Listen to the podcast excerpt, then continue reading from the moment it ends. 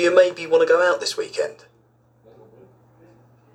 Oh, sure. I'd love to. What do you want to do? Well, what about horse riding? That does sound like fun, but I'm allergic to horses. How about rollerblading? I love rollerblading. I don't know how to rollerblade. Do you like jazz? The Daily Blues are playing down the concert hall. I do like jazz, and I love that band, but I just saw them in concert last night.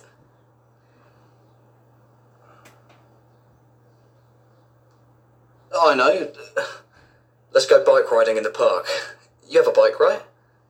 Yes, yes, I do have a bike. That sounds like a great idea. Wonderful. And maybe next weekend you can teach me how to rollerblade. Okay, sure.